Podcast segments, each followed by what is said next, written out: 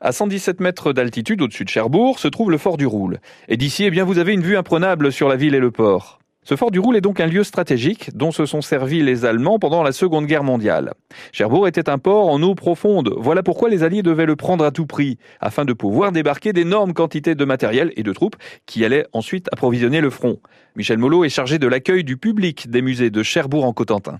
Oui, le port de Cherbourg, on a coutume de l'appeler euh, euh, la porte de l'Europe ou le port de la libération parce qu'effectivement, après le débarquement du 6 juin qui était la première grande étape de la libération.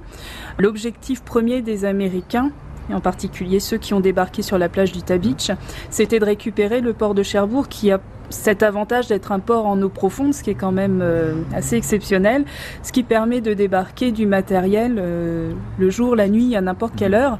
Et à ce moment-là, effectivement, les troupes avaient besoin de, faire débarquer euh, du matériel militaire, du matériel pour soigner les soldats, etc. Et grâce au port de Cherbourg, ça a pu avoir lieu. Et dix ans seulement après la libération de Cherbourg, le musée de la Libération était inauguré par le président de la République, René Coty, au Fort du Roule.